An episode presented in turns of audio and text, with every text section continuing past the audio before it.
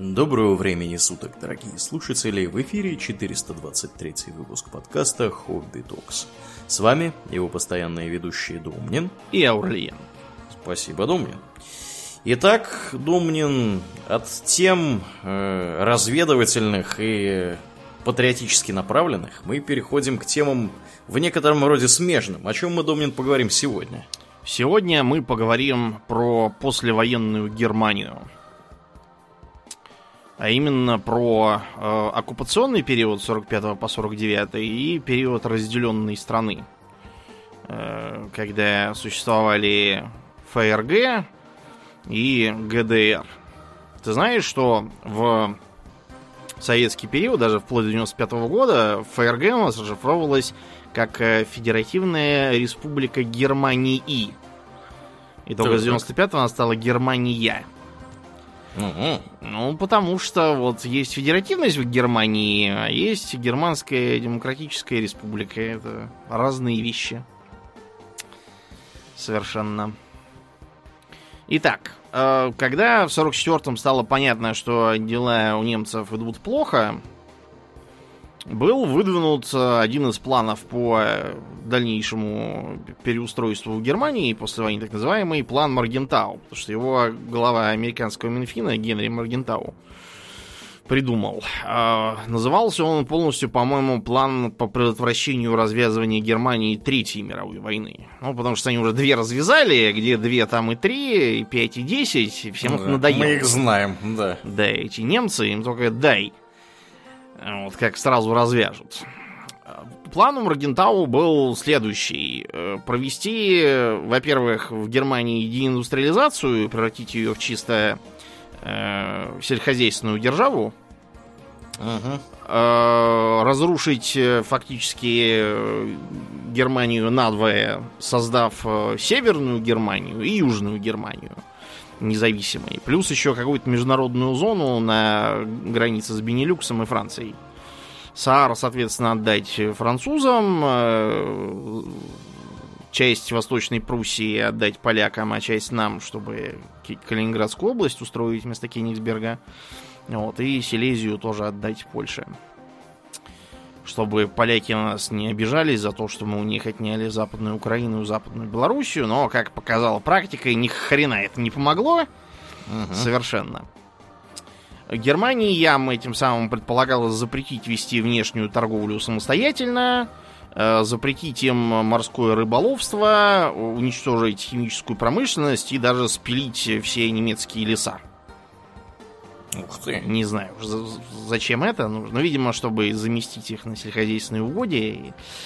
Короче говоря, этот э, план, как только про него прознали немцы, Геббельс тут же завопил, что еврей Маргентау вот, э, придумал убийственный план по уничтожению Германии. В данном случае, кстати, Геббельс не сильно врал, Маргентау реально был еврей. Вот. Э, этот план, на самом деле, хотя его и начали было выполнять, по, по многим пунктам леса в итоге не спилили никуда. А, но, например, деиндустриализацию действительно проводили. Мы у них с советской зоны оккупации утащили большую часть промышленного оборудования. Вывозили станки поездами, вывозили паровозы, кстати. Мы паровозов получили там больше, чем по за всю войну. За один день, по-моему, только. Да. А, Сразу очень... надо было их патронить. Да, очень mm. хорошие, конечно, станки до сих пор местами стоят. Но достаточно быстро стало понятно, что этот план Маргентау никаким образом не помогает э, предотвращать разви... развязывание Третьей мировой. Просто потому, что он, по сути, представляет собой ужесточенные правила Версальского мира, которые, собственно, и э, послужили э, радикализации Германии и развязыванию Второй мировой. Так что этот план постепенно к 1947 году похерили.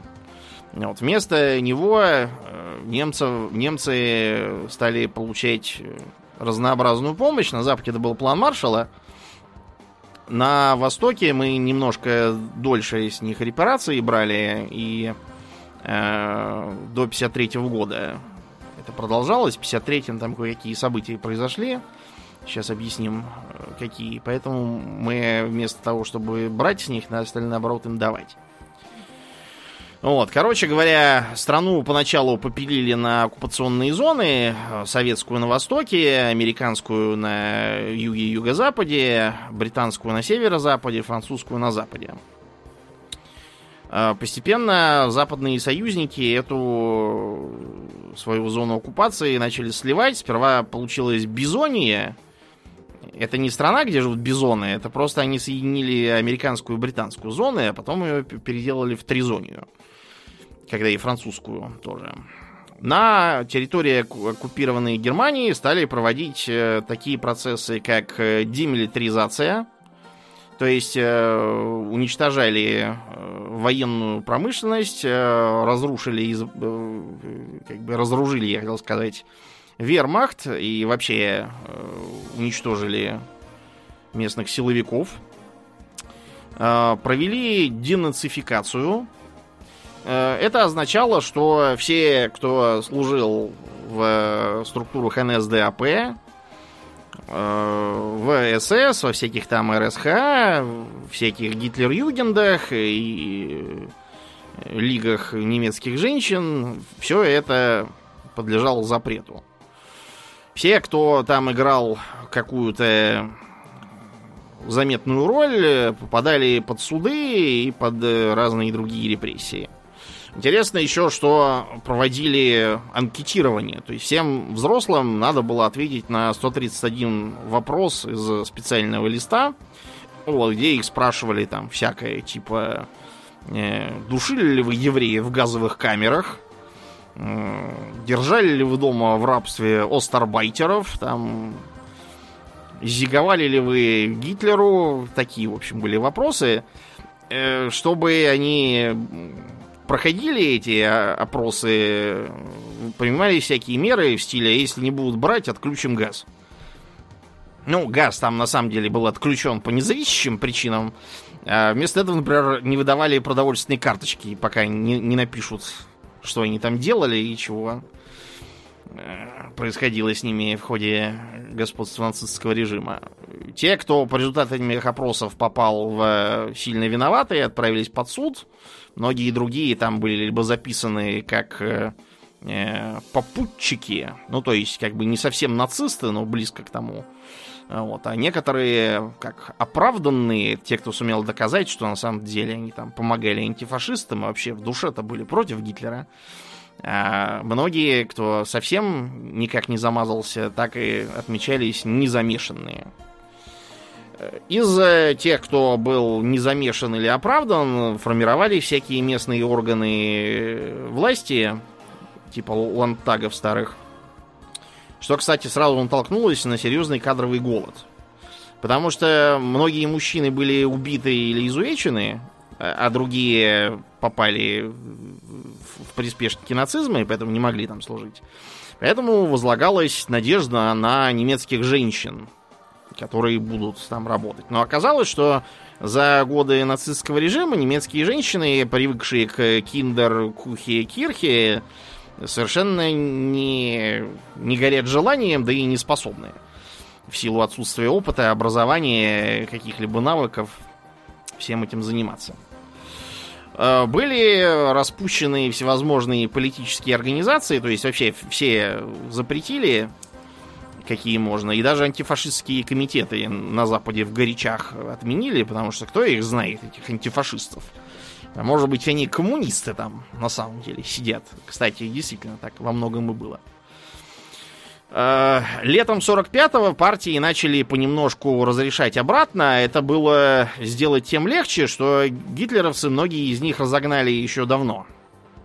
То есть, например, там были воссозданы Компартия Германии, Социал-демократическая партия, партия Центра была такая.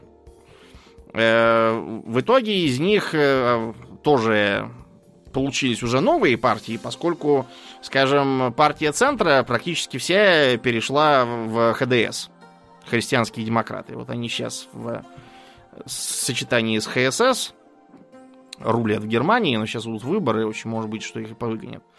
Э, Компартия Германии в советской зоне была добровольно-принудительно слета с социал-демократической партией. Получилась СПГ, которая в итоге, социалистическая единая партия, в итоге была правящей в ГДР. На территории западных оккупационных зон этого не произошло, поэтому там фактически э, вместо СПГ выступала местная компартия, пока ее и там тоже не разогнали через некоторое время. Что дальше делать с Германией, это был э, вопрос не праздный. Теоретически предполагалось, что потом ее восстановят как нейтральное государство, но этот план который не то чтобы прямо вот он был на бумаге, а скорее так витал в воздухе, очень быстро начал тонуть в разгорающейся, э, в разгорающейся трясине э, холодной войны. Что-то мне какая-то странная получилась метафора, метафора разгорающаяся трясина. Да, но выглядит зловеще. Да, ну, прямо. Ничего хорошего, короче, не получалось в итоге. Таким образом, началось где-то с 48 года размежевание между западной и восточной оккупационными зонами. Это усиливалось э, как из-за объединения союзных оккупационных зон, э, так и из-за денежной реформы, которую они там затеяли 20 июня 48-го. Э, это привело к тому, что старые рейхсмарки, которые к тому времени уже почти ничего не стоили, вот вам такой пример Э, что воспринималось как валюта на территории оккупированной Германии? Во-первых, сигареты, во-вторых, носки для, для некурящих, видимо. Просто потому, что и то, и другое достаточно ценно и ликвидно само по себе, а деньгами можно было топить печку.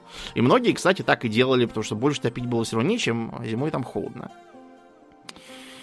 Э, эта денежная реформа вынудила советскую сторону провести свою такую же, потому что тут же из западного Берлина побежали в восточные немцы и стали там а, отовариваться на свои обесценившиеся и уже не ходящие старые марки у, у нас и вынесли все магазины подчистую. Что не могло порадовать советскую сторону. В общем, в итоге э, к э, 49 году стало понятно, что э, единого правительства не получается никакого. И в 49 году э, организованный на западной стороне парламентский совет подготовил проект основного закона Федеративной Республики Германия – во многом по вот этому основному закону Германия до сих пор и живет. То есть вводился Бундестаг, э, канцлер, пост федерального президента как главы государства, про которого никто никогда не помнит. Вот как сейчас фамилия нынешнего президента Германии? Фиг его знает. Да и ни, никто их не знает. Это какая-то вот такая бесполезная абсолютно получается позиция. Э, которая в основном упоминается в мимасах про то, что э, типа если ты считаешь себя бесполезным, то вспомни, что есть президент ФРГ еще. Да, который избирается на 5 лет. Но да. все знают только канцлера, как зовут. Канцлер, да. Да. Президент, кстати, сейчас занимает пост Франк Вальтер Штайнмайер. Mm. Вот. Точно, Для да, тех, кто Штайнмайер, интересуется. Да. Нет, фамилию да. я слыхал, я все время забываю, кто это. Угу. Что а это? я в лицо его знаю. ну, забываю, как его зовут. Да. Понятно. Ну, в общем, вы поняли. Президенту ФРГ не позавидуешь. Да. Поглядев на все это, в том же 49 году на восточной половине Германии был выдвинут свой проект основного закона. Конституция Германской Демократической Республики, который вводил в качестве Э, парламента в стране Фолькскаммер, то есть Народную палату. Изначально там еще была э, палата земель, как верхняя палата, но потом от нее отказались. Тут получилась такая еще фигня, что э, с названиями нам крепко подсуропили нацисты. В странах Восточного Блока в ходу были всякие названия типа Народный, там, Народная Республика, Народная Армия, там, Народная Милиция какая-нибудь. Еще там что-то такое. А, но тут оказалось, что в Германии всякие эти термины испорченные нацистами, которые же любили все толковать про фольк. Айн фольк, айн райх, айн фюрер. Всякие народные судебные палаты, фолькс-гренадеры. Это были такие солдаты, которые э, не годились в нормальные гренадеры, но были слишком хорошие, чтобы их отправить в э, этот самый фолькштурм. Вот. И таким образом состоялось фактическое разделение на две страны, которые друг друга, кстати, не признавали. Достаточно долго. Э, предполагалось, что э, когда-нибудь э, какой-то из блоков победит, и тогда будет страна объединена под эгидой ГДР или ФРГ. Ну, в общем, похоже, получилось вообще по всей планете. То есть Северная Корея Южная Корея до сих пор так сидят. Э, был Северный Вьетнам и Южный Вьетнам. В итоге Северный захавал Южный. И теперь там социалистическая республика Вьетнам. Э, вот то же самое. Или, например, помните, как в Зимнюю войну, когда э, официальные позиции Советского Союза было вообще то, что правительство в Хельсинки это какие-то подлые подлые узурпаторы. Вот, и потому они вообще нелегитимны, и разговаривать мы с ними не будем. Когда Хельсинки в первый раз попробовала попросить мира при прорыве линии Маннергейма из Москвы, ответили, кто вы такие, мы вас не звали, идите отсюда, мы будем разговаривать только с э, признанным нами правительством каким-то там, я уже забыл, как была фамилия у этого чувака, и поэтому только со второй попытки заключили мир. Когда стало ясно, что совсем оккупировать и навязать там марионеточный режим не получается, пришлось пойти на компромисс. Ну вот и получилось, что э, на территории некогда единой страны две конституции, два парламента, два правительства, и, и они как бы считают только себя за легитимных, а вот этих вот за каких-то марионеточных оккупационных приспешников врагов. Достаточно долгое время в эм, ФРГ даже действовала такая доктрина, требовавшая обязательно разрывать автоматически э, взаимоотношения со всеми странами, которые признают ГДР. Ну как? Так они, например, э, в 57-м, по-моему, рассорились с э, Югославией, потому что мы как раз-то с Югославией замирились более или менее. А, и потому они признали ГДР. Отказаться от этого пришлось в 60-х годах. Потому что в ходе очередной арабо-израильской войны ГДР заняла очень антиизраильскую позицию, решительно осудила сионистские поползновения против свободных арабских народов. Вот, и э, это вызвало сразу же горячую любовь к ГДР со стороны арабов. Их признал Ирак, потом еще там какие-то. И, в общем, ФРГ подумали-подумали, решили, что такими темпами они рассорятся с половиной планеты. А в стране, в которой как бы экспортно ориентированная экономика, это не очень хорошо потеряешь рынки сбыта и вообще. Короче, была э, достигнута такая условная э, условное такое соглашение, что они друг друга взаимно признают и как бы сосуществуют. А, еще интересно, что ФРГ достаточно долго, до 57-го, что ли, года не контролировал СААР. Французы пытались его себе загрести установив там свой протекторат. Но в итоге пришлось проводить плебисцит, по-моему, или референдум, короче, какой-то опрос общественного мнения, и СААР официально вернулся к ФРГ. Э, после чего на территории двух стран э, развернулась э, идеологическая борьба. Каждая из сверхдержав, боровшихся в холодной войне, старалась сделать из своей Германии витрину. Соответственно, американцы витрину капитализма, а Советский Союз витрину социализма. И по этой причине в 50-х, 60-х в обеих Германиях шло так называемое германское экономическое чудо.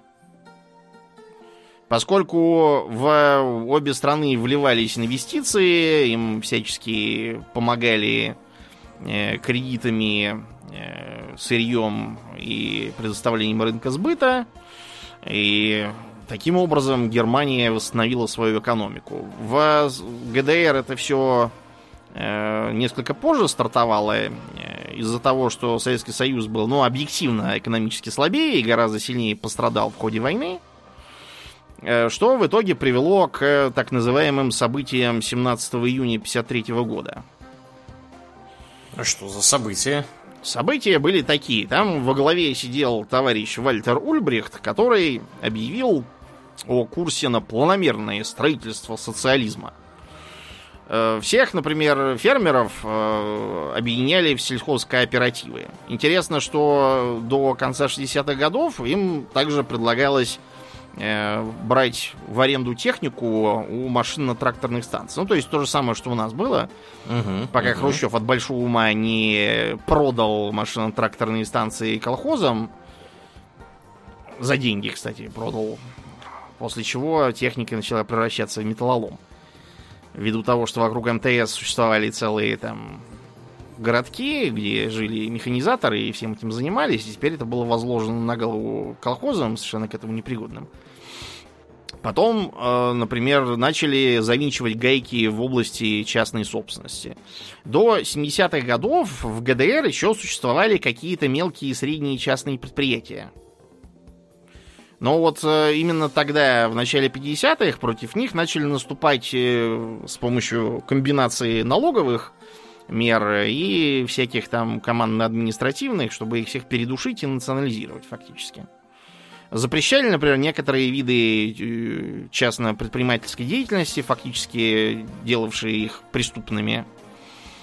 И э, потом наступление повели на местную протестантскую церковь. Интересно, что в обеих странах действовала одна церковь-то, евангелическая, германская, до сих пор существующая и медленно загибающаяся, ввиду того, что немцы стараются из нее официально выйти. А потому что платить десятину не хотят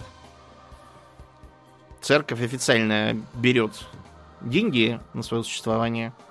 А они десятину платят, я стесняюсь. Ну, не десятину, я Известно. просто скажу. Сколько-то платят, какой-то процент. Да, потому что я знаю, что в Швеции, например, если вы рождаетесь, вы автоматически да, становитесь, э, становитесь, э, так сказать, участником всего этого безобразия и платите 1% от ваших доходов, то есть налоговая взимается. Ну, я думаю, вас... что они 1% тоже и платят. Да, я подозреваю, что там очень слово. похоже, да, там все устроено должно быть.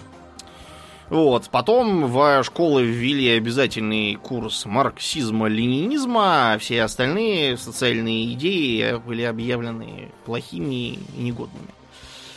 И постепенно их таким образом вытесняли куда подальше. Кроме того, опять же, в 50-х, в начале, Германия начала ремилитаризацию. Потому что холодная война, черт знает, что будет сейчас между нами и американцами, и поэтому, если до 52 года в ГДР действовала только казарменная полиция, так называемая, ну, потому что, как бы, армию им содержать запрещали, а каких-то силовиков иметь надо, поэтому была, как бы, полиция, которая живет в казармах и, как бы, как армия. Ага. Да. Но тут... Внутренние войска такие. Ну, типа, да, того. Э, мы их там нарядили в форму... Сначала вообще у них с формы был голяк, они донашивали старую нацистскую еще. Вообще жуть. Да, выглядело это странно. Э, повезло только с касками.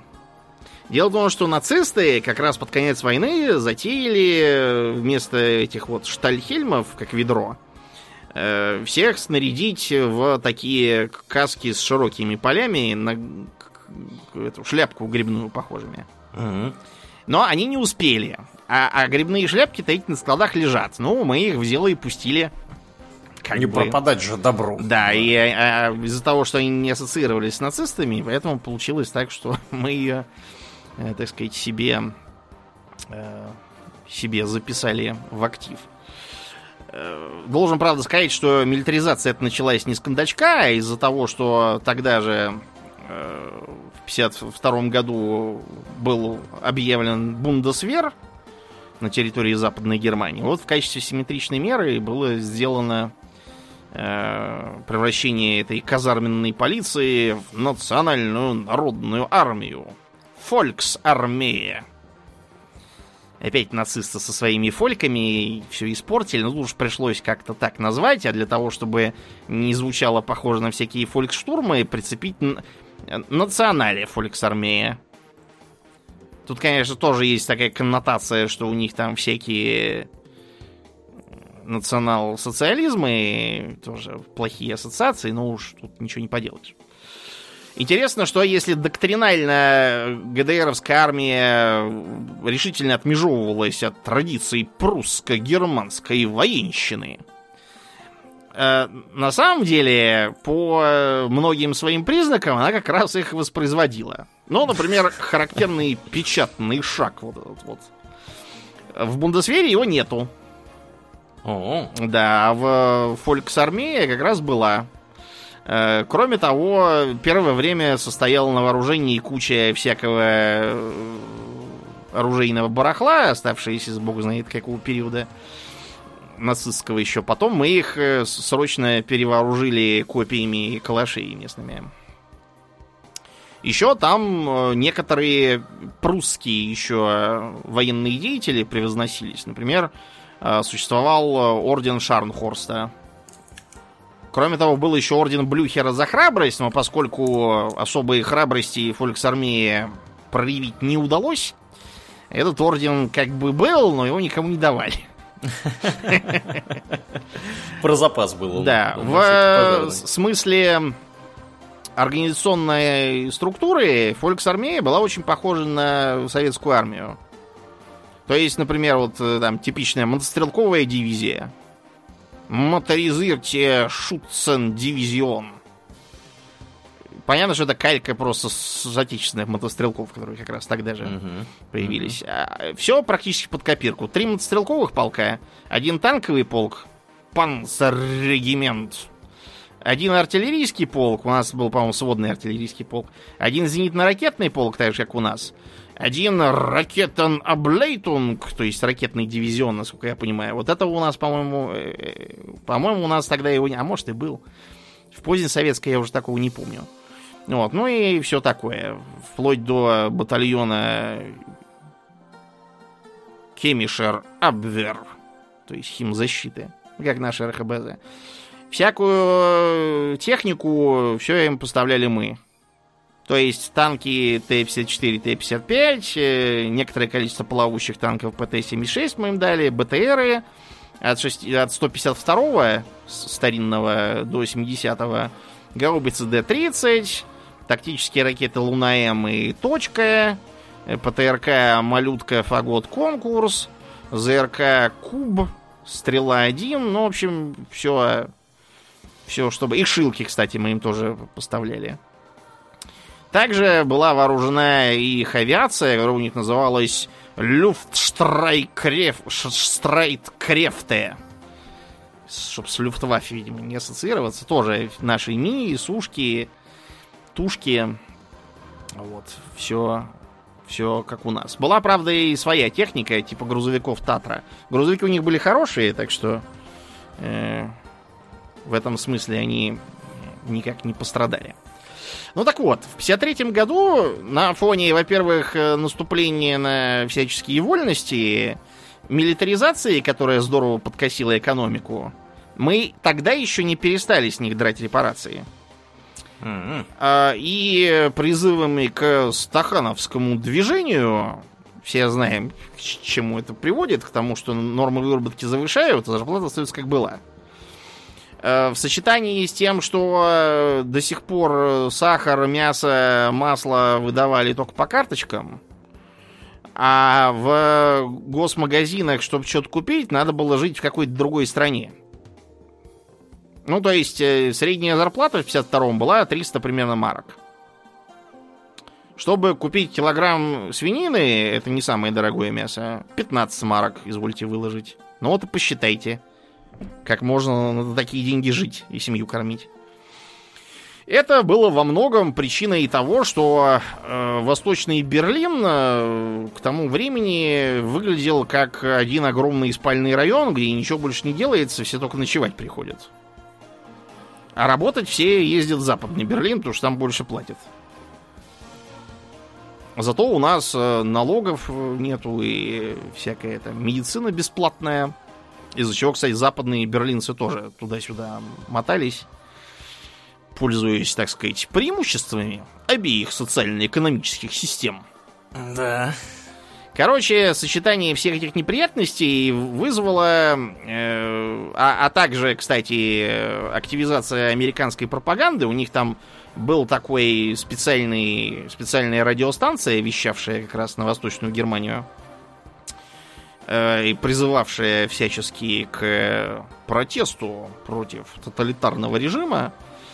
Э, Все это привело к началу стихийных, э, в основном, хотя вовлеченность западных спецслужб в той или иной степени была тоже. Э, они же не дураки, правильно? Ну, вот это все привело к массовым манифестациям, забастовкам, демонстрациям э, по всем городам, там, начиная от Берлина, кончая Дрезденом. Вот, и это все привело к э, ответной реакции властей, включая советские войска, и все эти манифестации были подавлены. Считается, что 17 июня звонил лично Лаврентий Палыч с вопросом, почему Семенов жалеет патроны. В общем... А Семенов это кто? По-моему, Верховный комиссар безопасности, кто-то из подчиненных Берии, я сейчас уже не вспомню. Понятно. Вот. Э, кроме того, э, периодически вбрасывались возможные, как сейчас говорится, фейки. То есть, например, Ульбрихт э, вещал, что это все фашистская провокация и фашистский ревизионизм. И было даже выдуман ряд каких-то, видимо, не существовавших никогда персоналей, которые якобы там были подпольными фашистами, и всем гадили всем, всячески. да, гадили и всячески там вредили. С другой стороны, а, американцы по своей этой радиостанции передавали, что якобы под Магдебургом были расстреляны 18 солдат из 73-го стрелкового полка советской армии. Э, никаких расстрелянных солдат никто в итоге так и не нашел, а 73-й полк, по-моему, в, в мае же 45-го вообще убыл из Германии. Может быть, не в мае, а просто в 45-м. Факт то, что на момент э, событий в 53-м году уже не этого 73-го стрелкового полка там глаза никто не видал. Это просто, так сказать, фейк обычный. Информационная война. Короче говоря, недовольство удалось э, подавить. С той поры в ГДР всю ее историю этот день был объявлен фашистской авантюрой, которая хотела погубить трудовой немецкий народ вот, и сделать его рабами э, мирового империализма. Ульбрехту удалось все-таки завинтить гайки в итоге, но это способствовало, во-первых, э, прекращению э, репараций со стороны Советского Союза. Вместо этого, наоборот, Советский Союз начал помогать Германии экономически. Во-вторых, это привело к снижению норм выработки обратно и к снижению цен на всякие товары первой необходимости. Постепенно в общем, пришли оно немножко в чувство, к, так к, да, к некоторому компромиссу оно пришло. Кроме того, э, среди восточно-германского населения из-за вот этой американской пропаганды были такие настроения, что вот сейчас мы как начнем, и американцы как придут, да всех освободят, э, они увидели, что никто никуда не идет и ничего даже не делает. Вот, поэтому наступило определенное разочарование и откат, так сказать, обратно. Кроме того, э, все эти мероприятия привели к усилению Министериум für Staatsicherheit. Сокращенно Штази. Штатзихерхайт, то есть госбезопасность. А, их создали еще в 50-м году, а в 53-м они как раз проявили себя во всей красе и здорово подняли, так сказать, свои котировки. Штази было, ну, такой неприходящей реальностью в ГДР. Считается, что именно Штази принадлежит мировой исторический рекорд по количеству осведомителей. Судя угу. по всему, примерно 2% ГДРовского населения так или иначе было связано со Штази. То что-то как-то я слышал цифры чуть ли не треть. Ну, треть, это, наверное, если там считать, кто там чей брат и сват, вот если так, но лично только 2%. Это Понятно. очень много. Ну, это много, да, это, конечно, это каждый 50-й. Да. Вот идете по улице, считаете людей, вот каждый 50-й будет да, шпион. Штази, условно, да. Да. Угу. Они ко всему подходили с немецкой педантичностью. Например, почти на всех жителей ГДР, начиная от младенцев, кончая стариками, у Штази было досье. Кто, чего, где, с кем, где родился, где женился, где работает, чего там думает. Э, на многих даже была такая, знаете, картотека запахов. То есть все, кто попадал на карандаш, с них старались взять образец запаха. Пришел туда, допустим, в столовую, посидел на стульчике, покушал, колбаски с пивом ушел, а они, значит, со стула взяли образец твоего запаха, и потом в случае чего тебя с собаками будут искать. Угу. Это Класс. не является каким-то злодейским, на самом деле, методом. Это многие страны в полицейской практике имеют такое. Вот, но Штази в данном случае была одним из пионеров. Еще один интересный метод э, их работы это так называемый церзетсунг. Церзетсунг вообще представлял собой целый комплекс мер по разрушению всяких там диссидентствующих компашек на кухнях. Например, там распространяли слухи про одного такие, про другого такие, чтобы они друг другу не доверяли. И поэтому поссорились. А, но самым знаменитым таким вот чисто германским проявлением церзетсунга было то, что они Э, проникали, значит, в жилище, пока там никого нет. И там перемещали мебель, там могли э, там как-нибудь переложить вещи, там перевер... Что, чтобы заметно это было. Да, причем оно так должно быть заметно, но не очень заметно. То uh-huh. есть, э, там, они могли там немножко там покосить э, картину, там, переставить на час будильник тебе. Класс. Там вместо там черного чаю насыпать зеленого чаю. Э, был еще какой-то анекдотический пример, когда они доставку пищи тебе организовывали какую-то странную. Типа, например, 20 пирожков с разной начинкой сразу приводят. Непонятно от кого, от чего, зачем, что за пирожки. Да. Не отравлены ли они.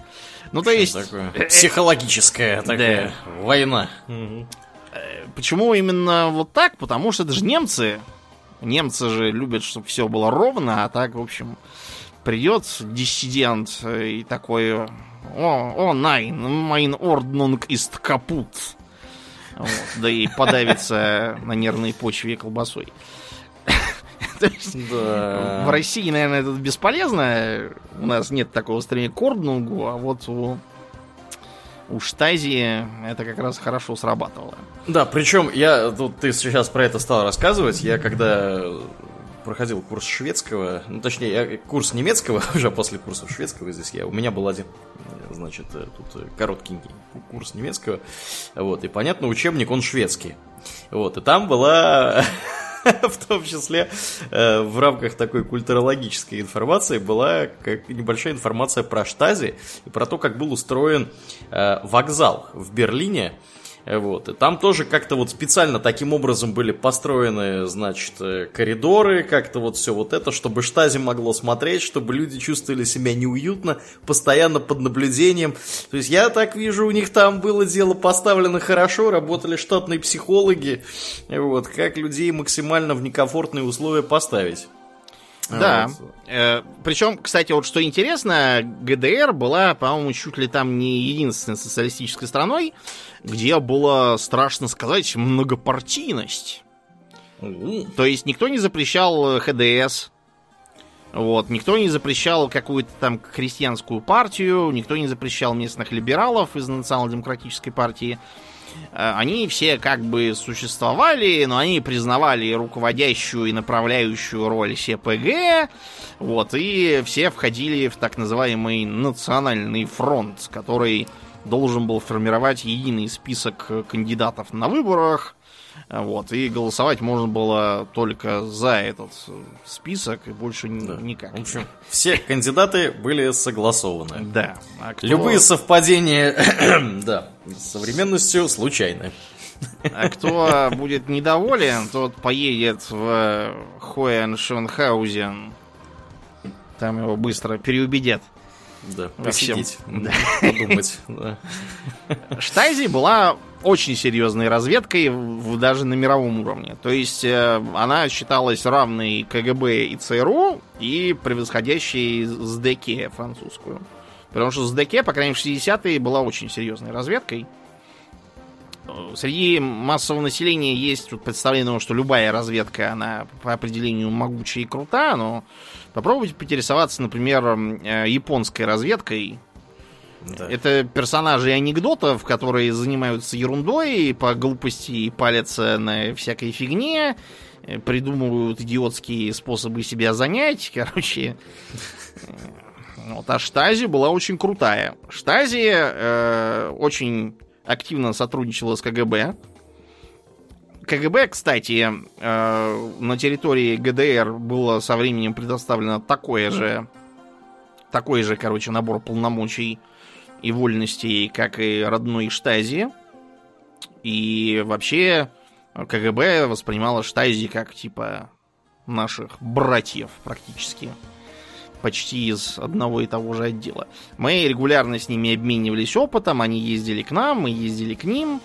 Они нам помогали через Западный Берлин засылать э, агентов, соответственно, мы им тоже через всякие э, советские мероприятия международные давали резидентуры и крыши. В общем, трудовое сотрудничество советского и германского народа было.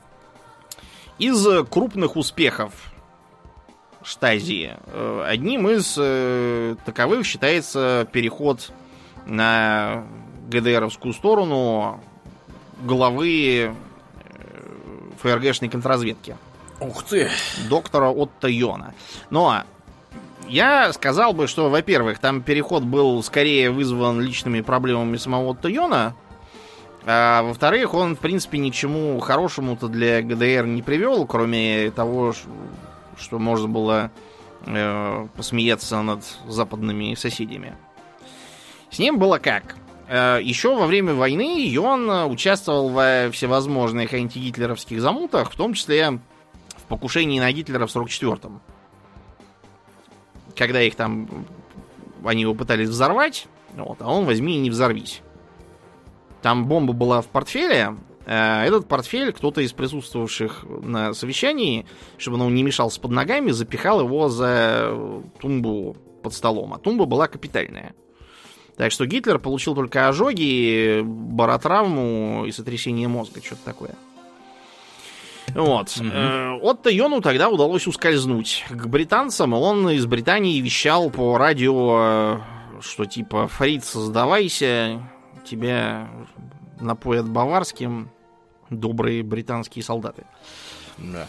После войны, значит, он участвовал в том числе на, в организации Нюрнбергского процесса на стороне обвинения – и в итоге стал служить э, в контрразведке. По-моему, она у ФРГ тогда называлась Служба защиты Конституции. Сейчас оно, по-моему, тоже называется так же. Ведомство по охране Конституции ФРГ. Э, Отто Йон не нашел понимания среди своих новых коллег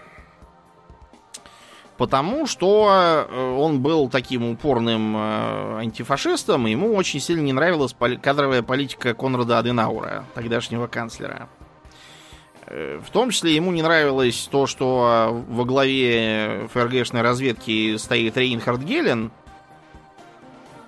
генерал-лейтенант Вермахта, который вел разведку как раз против нас на Восточном фронте.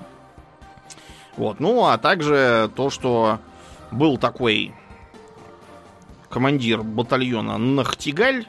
Он не командир, а был что-то типа комиссара, по-моему, там. Но в любом случае, любой, кто хотя бы касался этого Нахтигаля пятиметровой палкой, это уже первостатейная сволочь, которую по-хорошему надо было бы повесить. И действительно, да. этого Аберлендера э, обвиняли в том числе в резне против польской интеллигенции, которую Нахтигаль проводил во Львове. В общем, факт тот, что каким-то загадочным образом э, он э, в Бундестаге оказался от Баварии. Бавар, баварцы, они же такие консервативные.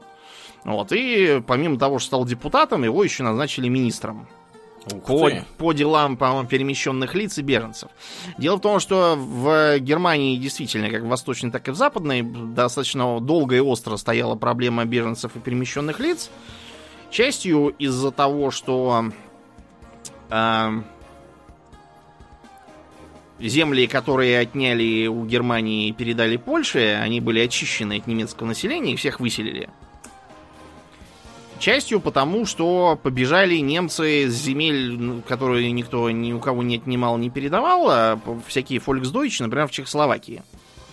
Потому что в 45 году в Чехословакии всех обуяла такая отвага по борьбе с немецкой оккупацией, что Э, Чехословакии стали нападать на колонны беженцев, в основном всяких баб и стариков с инвалидами, э, их массово убивать и закапывать в канаве у дороги. А, очень жаль, что эти храбрые бойцы предыдущие пять лет пребывали где-то в параллельной вселенной и никак не влияли на жизнь в Богемии и Моравии под оккупацией. Видимо, попали в пространственно-временную аномалию. Не иначе, да. Короче говоря, наличие вот этих персонажей среди руководства ФРГ вызывало от Йона глубочайший протест. А, кроме того, он считал, что политика Аденаура в целом ведет к ремилитаризации Германии и фактическому повторению кошмара Второй мировой. Таким образом, на праздновании очередной годовщины этого покушения на Гитлера он э, поехал в Западный Берлин, э, после чего внезапно из него перешел в Восточный. Как бывает. Угу. Вот, и он публично заявил, что всевозможные э, командиры Нахтигали и разные гестаповцы и нацисты сидят в ФРГ и даже совершенно не раскаиваются в том, что совершили. Значит, пока в ФРГ все спрашивали, кто виноват и что делать, мы этого вот Йона отправили в Москву, где на Лубянке стали спрашивать все, что ему известно. Но он то ли не захотел, то ли не смог нам ничего внятного объяснить, так что мы все протоколы допросов и самого Отто Йона э, передали в ГДР. Там он некоторое время сидел и пописывал статейки на тему того, как в ФРГ все плохо и как там нацисты везде сидят. Ну а почему-то э, жить в ГДР ему не понравилось. Уже на следующий год, в 55-м, он при помощи какого-то датского журналиста убежал опять в Западный Берлин из Восточного. Я не знаю, чего он там ожидал, но факт тот, что в ФРГ его немедленно арестовали и отдали под суд э, как государственного изменника. Вот-то и он был, наверное, сильно удивлен. На суде он принялся плести сказки, что это его э, захватили в Аполлон и увезли под дулом автомата Калашникова злые русские, но это ему ничем не помогло. Ему в итоге влепили 4 года, из которых он сидел 2. Вот, после чего э, от греха подальше уехал в Австрию и всю оставшуюся жизнь э, надоедал ФРГшному правительству в Бонне требованиями срочно его оправдать, реабилитировать. Э, и, короче, ничего он в итоге не добился. Так он в Австрии, по-моему, и отдал концы. То есть никакой операции Штази, судя по всему, не было. Это личная инициатива самого Йона, который плохо понимал, что он хочет от жизни. Безусловным успехом Штази служит э, э, организация некоторых перестановок в ФРГ во времена правления Вилли Бранта. Это был такой канцлер от э, СДПГ, кстати, лауреат Нобелевской премии мира. Он всячески топил за мир. Вот, и к чему это его привело? Эм, у него в числе его порта и геносы в СДПГ в 57-м объявился э, скромный хозяин кофейной лавочки из Франкфурта по имени Гюнтер Гийом. Вот, вместе со своей супругой Кристель. И они начали быстро расти, э, поскольку оба имели незаурядные организаторские таланты. И в итоге к 60-м годам они попали в верхи СДПГ. Так что в 68-м Гюнтер Гийом становится депутатом сначала на городском уровне, вот, а потом э, делается даже личным помощником самого Вилли Бранта. Что открыло агенту Штайзи Гюнтеру Гийому дорогу к всем секретным документам и совещаниям канцлера. И его супруга Кристель, кстати, тоже была агентом Штайзи. Их поженили, я так понимаю, целенаправленно. Вот так номер. Ну, я же говорю, 2% населения. Да. Чего ему удалось добиться? Ну, кроме того, что Вилли Брандт как из пушки вылетел с работы со своей. Дело в том, что ему удалось э, поддержать Бранта, которого в 72 году вообще-то хотели убрать из канцлеров, э, по той причине, что он, э, э как я уже сказал, топил за мирное существование с Советским Союзом и ГДР, и должен был подписать, ну, подписать договоры с ГДР о нерушимости границ. Таким образом, официально признавая право на существование ГДР. Это вызвало бугурт в Бундестаге, его вообще должны были выгнать по воту недоверия. Ну а э, Гийом сходил на душевную беседу к нескольким депутатам, после чего они резко изменили свои политические пристрастия. И вот, и договор был ратифицирован. Через два года, в 74-м, э, Гийома арестовали. Обвинили в шпионаже. После чего ага. он сказал, я офицер Национальной народной армии ГДР, сотрудник Министерства государственной безопасности. Прошу уважать мою честь как офицера. Он какой был суровый. Ну, в общем, Вилли Брандт, как я уже сказал, э, вылетел из канцлеров. Э, поснимали из должностей и кучу народу в разведке, контрразведке, Минобороны, вообще много где. А Гийому с супругой влепили длительные сроки заключения. Но просидел Гийом с супругой только 6 лет.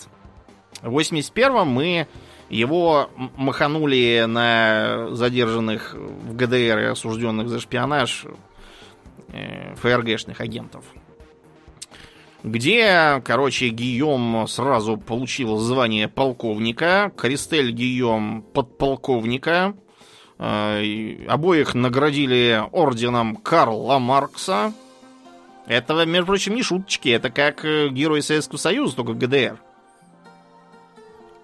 Карла Маркса прям. Да, ну, да. Класс. Вот, Кристель, э, которая была уже старая, Гийом бросил и вместо этого женился на медсестре Эльке Брёль, которая была кем? Агентом, Агентом Штази. Я смотрю, удобно было быть агентом Штази в ГДР. Все свои люди вообще везде. Да. Медсестры, все, все свои. Угу. Вот, так что вот, он э, жил, поживал, служил у нас лектором, вот, и прославлял ГДРовскую разведку. А, в 89 году, когда стало понятно, что ГДР и Штази, в частности, доживают последние часы, Штази получили приказ срочно уничтожать все архивы про своих осведомителей – Э, этих э, осведомителей, я уже сказал, было настолько много, что не выдержали шредеры. И поэтому пришлось им героически руками рвать на мелкие клочки. Вот, и это, кстати, дает надежду ФРГ некоторым на попытки из этих клочков что-то такое там сложить и раскрыть всех и вывести на чистую воду. А чё ж у них там печей не было, я не знаю, или еще чего? Не знаю. Сжигать они не могли. Как это, помнишь, как был, был случай, когда откуда из Лос-Анджелеса консульство российское выгоняли или еще откуда-то. Да, да, да, и там чадили печки. Чадили печи перед отъездом. Да. Вот-вот. А в это время вокруг бесновались э, толпы народу, которые то и дело порывались идти на штурм. Надо было спешить, все рвать, там чуть не жевать.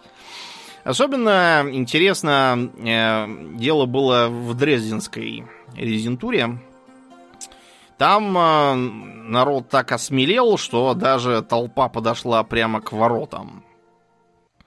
И один из тех, кто подходил, вспоминал, что вдруг из здания вышел невысокий светловолосый человек, незаметный такой, не запоминающийся наружности, не немец явно, но на хорошем немецком сказал, вы не можете силой ворваться сюда. Мои товарищи вооружены, и мы откроем огонь. Хотя он был один, а их много, но они как-то сразу все рассосались и разбежались. Этого человека звали сами знаете как. Да. Да. Потом те, кто пытался лезть в Дрездене на штурм в 99 году, посмотрели на нового президента одной страны и такие, минуточку. Да. Да, у них не возникло вопроса, хуй из мистер Путин. Да, они хорошо знали, кто он, ну и Они, да. что будет, если ему противоречить. А, еще одним символом существования двух Германий была Берлинская стена. Ну, так ее называли в ФРГ, и сейчас в целом называют, а в ГДР, знаешь, как называлось? Как? Антифашистский оборонительный вал. То есть, как бы а- официальная позиция в ГДР была такая, что э, из-за подлых поползновений э, фашистов из западного Берлина и их американских поводырей пришлось построить э, надежную стену, и они там сидят и беснуются, и рвут на себе волосы. злобе. Да, Да, но не могут преодолеть.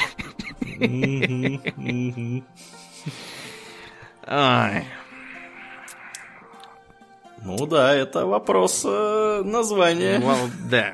Правда, если посмотреть э, с восточной стороны на эту стену, то что-то не бросается в глаза, что она, она как-то не в ту сторону повернута, если это антифашистский оборонительный вал. Ошиблись при строительстве, наверное. Да. А, Строили ее около 10 лет, начали в 61-м, закончили в 70 в 70-х годах. А, Почему так вышло? Западный Берлин, несмотря на то, что Советский Союз и ГДР говорили о притязаниях как бы ГДР на весь Берлин, как свою столицу, ФРГ пусть сидит в своем Бонне и не высовывается. Но, разумеется, отдавать такой ключевой узел э, разведки ГДРовцам за бесплатно американцы не стремились, поэтому ФРГ э, и США держались за него зубами.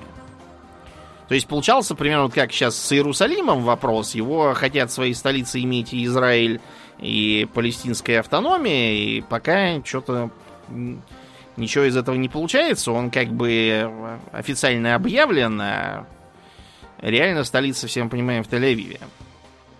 В Израиле слишком неспокойно, да и условий нету. Тель-Авиве гораздо приятнее для жизни, как мне кажется. Ну так вот, из-за всей этой напряженности, а также из-за того, что э, граница была до этого такой достаточно условной, действовало множество пропускных пунктов, можно было просто сесть на метро и уехать там в Восточный Берлин, а из Восточного в Западный. Э, Не говоря уже о том, что граница-то проходила во многом прям по жилым домам, можно было так лечь спать, что у тебя голова была в ФРГ, а ноги в ГДР. По этой причине можно было там черным ходом, там, или через окно, через какое-нибудь, или по пожарной лестнице ходить э, кто куда хочет. Все это приводило к тому, что, как я уже сказал, Восточный Берлин начал напоминать огромный спальный район, где ничего не происходит, все только спать приходят, а э, работать и тратить деньги ездит западный. Там зарплата выше и жизнь в целом значительно веселее. Э, по этой причине еще в конце 50-х э, начались мысли о том, что эту границу надо как-то закрыть. Тогда из этого ничего не вышло, потому что Хрущев ездил к Кеннеди смотреть на кукурузу, и кукуруза его так увлекла, что он напрочь забыл про все остальное. Вот. Но в 61 году все же было начато строительство. Э, все это было там прям с помпой, стянули войска, все перегородили. Э, жители Восточного Берлина, которые хотели поехать на работу в Западный, внезапно поняли, что никуда они не поедут ни сегодня, ни когда-либо вообще. А, и перекрыли также общественный транспорт. То есть, вот, например, там э, одна ветка э, метро, она как бы начинается, начиналась в Западном Берлине, заезжает в Восточный, а потом опять уходит в Западный. Э, чтобы ее не закрывать совсем, а то западные скажут, что это вы нам ездить не даете.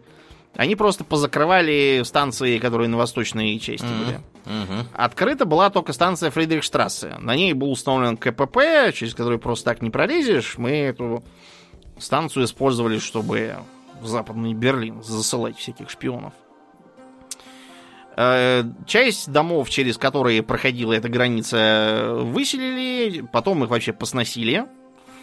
Э, фактически единственное, что... А, и даже окна, которые выходили на ту сторону, все кирпичом замуровали. Да. А то смотрят тут. Глаза таращат. Поскольку разрубить пополам канализацию в городе было никак невозможно, там просто поставили такие решетки, которые распилить без громоздкого оборудования и быстро не получится. Чтобы они не могли просочиться через канализационные трубы на запад. Изначально стена, по сути, была как бы только на бумаге, и фактически была, были просто живой стеной солдаты и техника стоявшие, а также натянутая колючая проволока.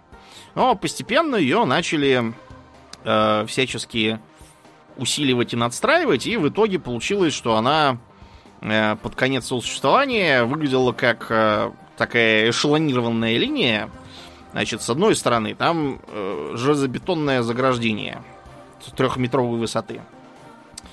А, значит, там земляные рвы. На некоторых участках стояли противотанковые ежи, чтобы они там не могли из западного Берлина напасть. А, были также предусмотрены такие шипы на грунте. Их немцы называли по-моему, газон Сталина.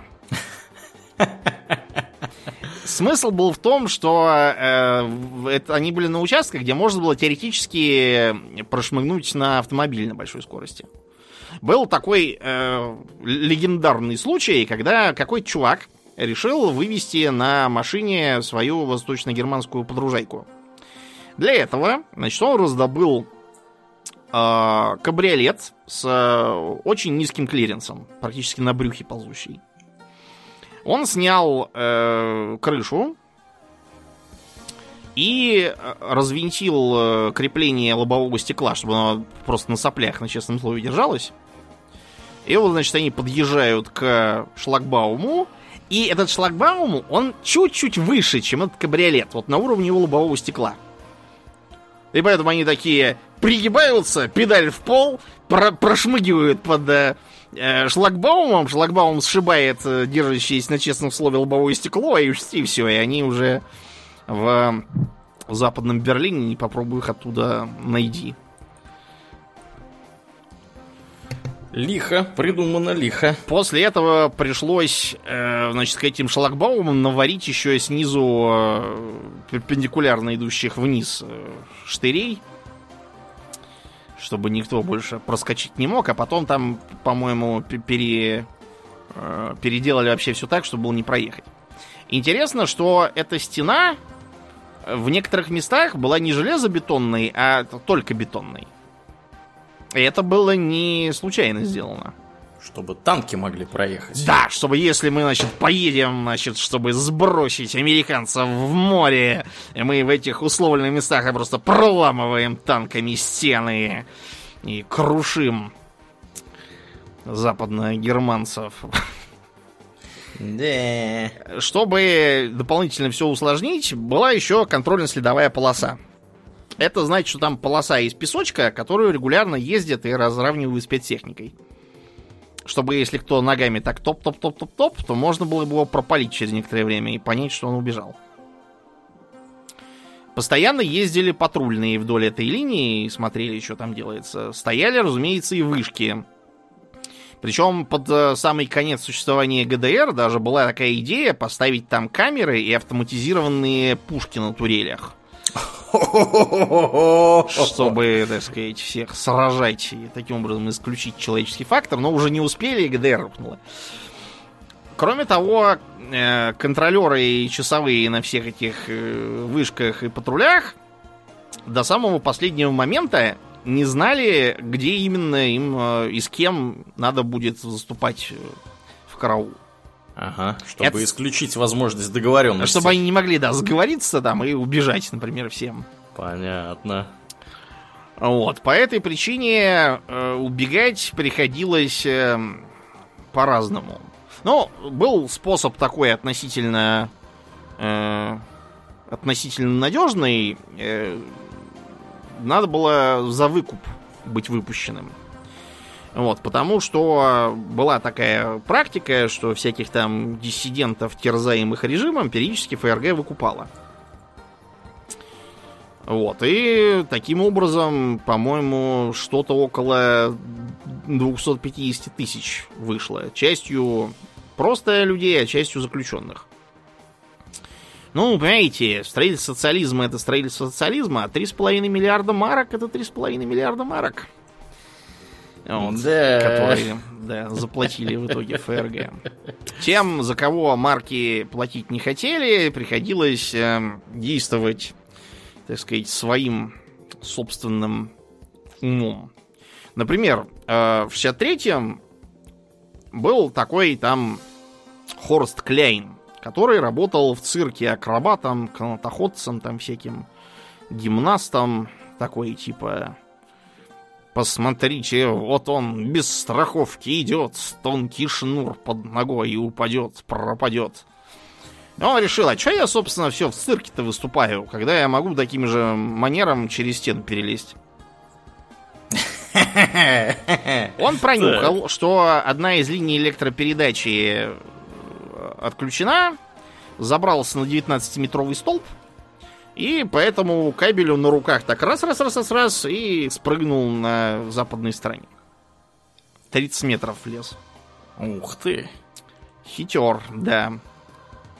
Был еще случай э, Ганса Стрельчика и Гюнтера Ветцеля, а также их супруг. В 79-м бежали. Они посмотрели по ящику передачу про э, воздушный шар братьев Монгольфье.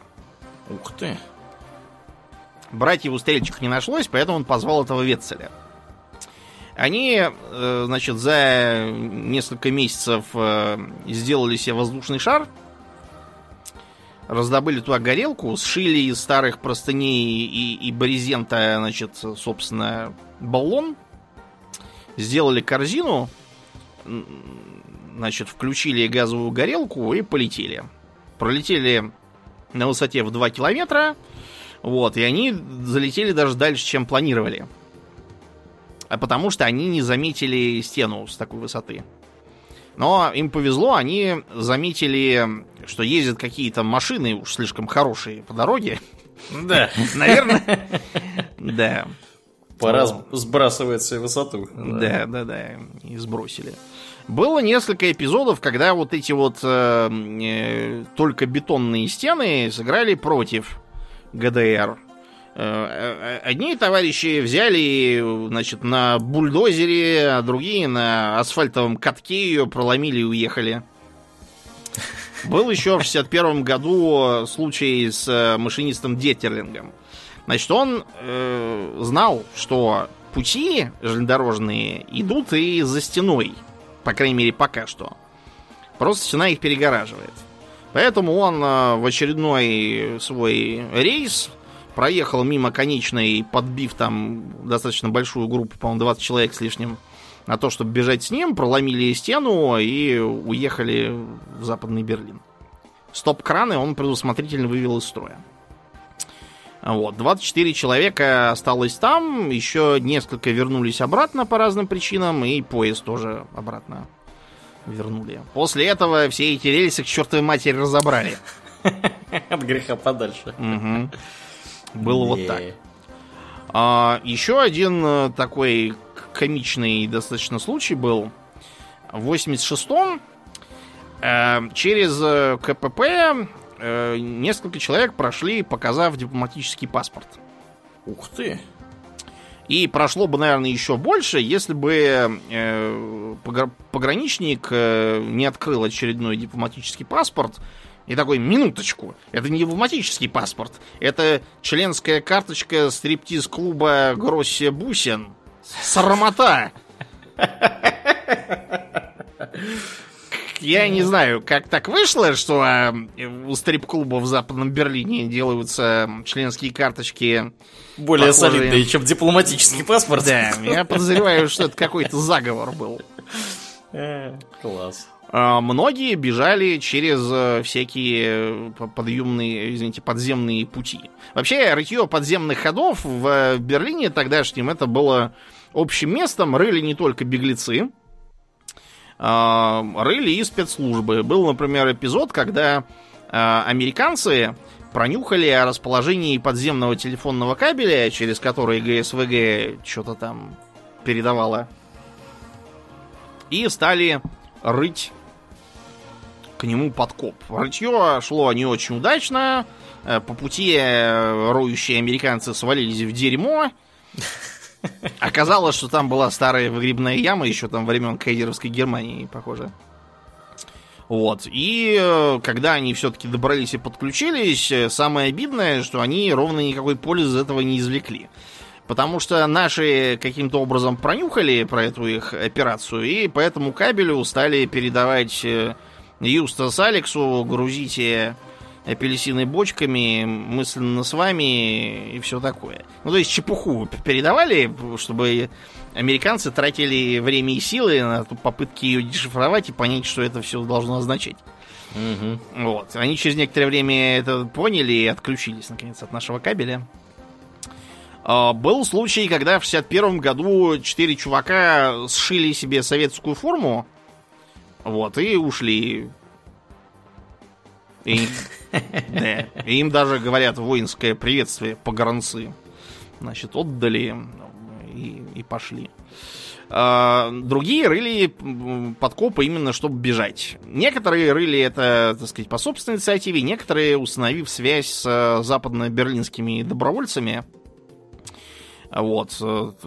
Там был целый, целая группа таких. Вот, например, Э, был там какой-то товарищ э, из э, этих самых, из итальянцев, который со своей подружайкой организовывал встречу. Ну, то есть были даже случаи, когда прознавшие ГДРовские погранцы вступали в перестрелку с вооруженными, между прочим, западно-берлинцами, и в одной такой э, погиб один из погранцов, Э, который, правда, как потом выяснилось, погиб от случайного попадания от своих же. Но в ГДР это все было никому не интересно, поэтому там он э, был прославленным героем, в его честь называли там всякие улицы, заводы и пароходы.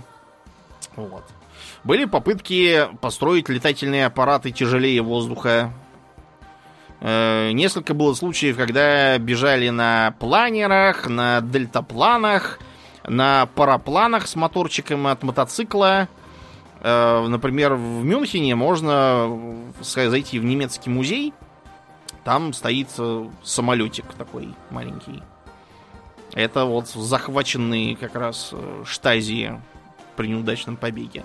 А был вообще феерический случай, когда в 89-м э, построенный, вернее, не построенный, а такой легкий самолетик Икарус на котором нарисовали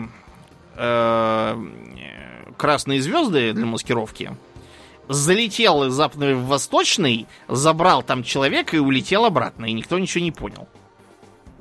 Ну как? Да. Было-то. Хитры. Вот. Э, Был еще в 62 году побег э, группы из стариков каких-то. Вот. Старики, причем реально старики, там 70-80 лет, они прорыли подкоп из курятника одного из них, который жил рядом со стеной. Вот, и ушли на запад. Туда, к свободе, так сказать. Но в целом в ГДР жизнь была, по крайней мере, например, по меркам Советского Союза, очень хорошая. Э, Получить назначение в группу советских войск Германии было очень крутым. То есть это ты практически живешь на Западе. Вот. э, Там э, была отличная колбаса. Вот, например, известный переводчик и блогер Дмитрий Гоблин-Пучков, он как раз там жил в юности. И говорил, что действительно были очень хорошие сосиски. Когда вернулся Советский Союз, понял, что местные сосиски жрать он уже не хочет. Потом... Какой? Зажрался. Ну да, да. В русских в ГДР вообще было относительно много всевозможных там семей военнослужащих, э, всяких там внешторговцев и так далее. Еще в ГДР э, были очень хорошие товары.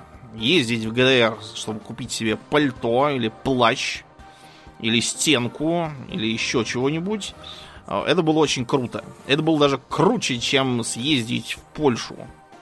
Потому что в ГДР была такая вещь, как э, супермаркеты. То есть, Вот это да. понимаете, для СССР супермаркет это было такое вот что-то волшебное абсолютно. Я сам помню, я впервые в начале 90 попал в супермаркет, я вообще чуть не упал. Там, как бы, настолько было все необычно и непривычно.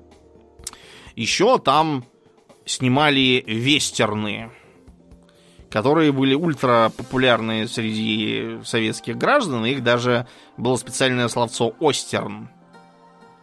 Ну, типа как вестерн, но только на Востоке снимается. Вот. Несмотря на то, что сейчас это все выглядит странно, э, индейцы, которые скачут и вопят «Шнеллер, Шнеллер, лос, лос», звучат как-то непривычно, вот, но зато там был Гойко Митич. Вот, югославский актер, который был э, всемирным чингачгуком, вот, и поэтому был тоже архи популярен в Советском Союзе. А, Там еще был конструктор Пеби. Он, кстати, до сих пор существует. Я уж не знаю, какой он был тогда, но э, как бы он типа как вот Лего примерно.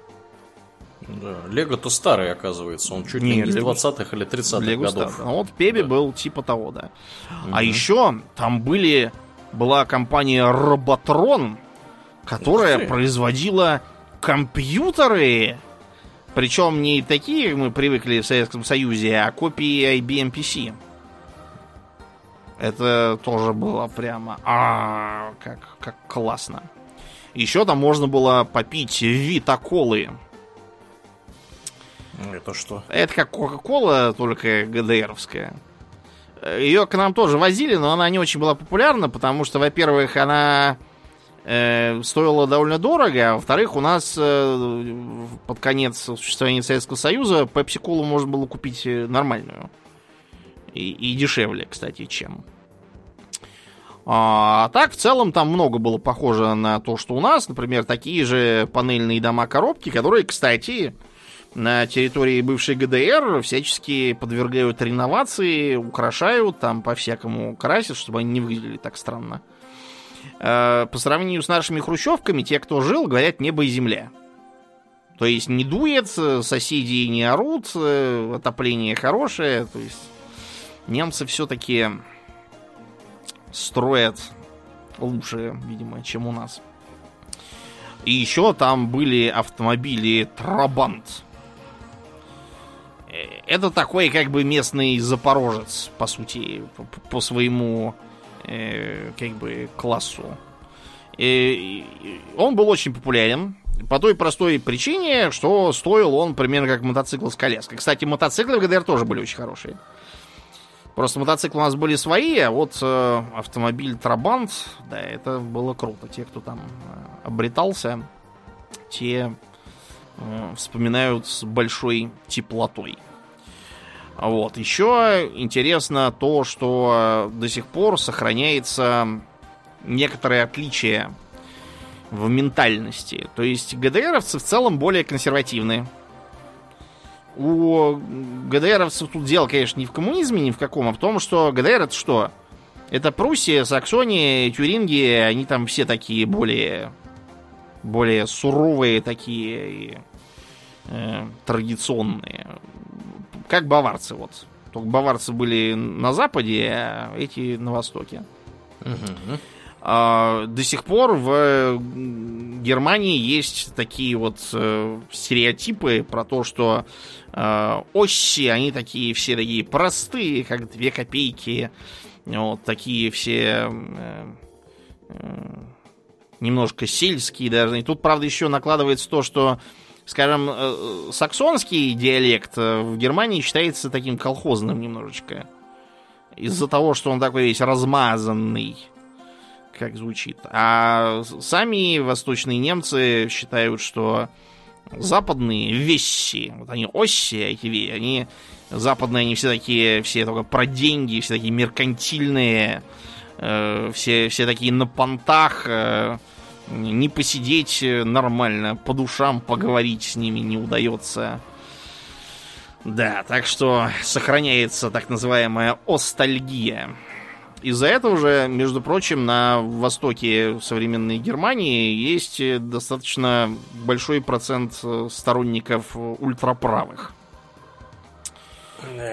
Тоже по этой причине, потому что после того, как ГДР была фактически поглощена, эм, восточные немцы столкнулись с тем, что, оказывается, в ФРГ огромное количество турок каких-то живет.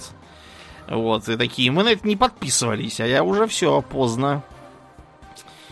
А, для многих из наших соотечественников печальные страницы падения ГДР связаны еще и с тем, что э, после развала Советского Союза ГСВГ переименовали в западную группу войск, и в 94-м э, пьяный Ельцин, дирижируя оркестром, вывел их всех широким жестом э, обратно в Россию, в чистое поле. Потому что как-то позабыл в процессе дирижирования, что выводить их надо куда-то. А для них ничего было не готово, они семьями жили просто в палатках где-то в каких-то непредназначенных для жизни местах. Да печально, да. конечно. Но, в общем, всему в итоге приходит конец. В конец пришел и разделению Германии. Ленину в центре Берлина, его памятник повалили. Э, конец пришел и стене. Сейчас от нее остался только небольшой кусок, сохраняемый в качестве э, рудимента такого мемориального, разрисованный э, всякими граффити. Граффити на западной стороне вообще появились практически сразу и э, были всю историю создания стены. И когда ее ломали, э, многие куски уносили с собой в качестве сувениров. До сих пор они у многих людей дома лежат. Более полно ознакомиться можно в специальном музее стены и на этой э, смешанной ноте будем заканчивать. Да, как обычно, мы благодарим наших подписчиков у Дона Патреона. На этой неделе мы особенно благодарны Аделю Сачкову, Алексу Лепкало, Александру Сатлеру, Андрею Яцкову, Атлантию, Борису, Дараксу Фортуна, Даше Альберту, Кемка, Нобу, Ростиславу Алиферовичу, Станиславу, Ежу, Артему Гоголеву, Борису из Санкт-Петербурга, Денису Лукашевичу, Жупилу Империализма, Петру Дегтяреву и Сергею Фомичеву. Огромное спасибо вам, ребята, за то, что остаетесь с нами. Также мы всем напоминаем, что у нас есть группа ВКонтакте, канал на Ютубе, Инстаграм. Приходите и туда, там тоже много разного интересного происходит. Ну, а тем, кто был подписан на специальную серию Хобби Токс Паранормальный, в самые ближайшие дни мы начнем присылать ссылки на э, на эту на каторгу, да. На, на эту серию.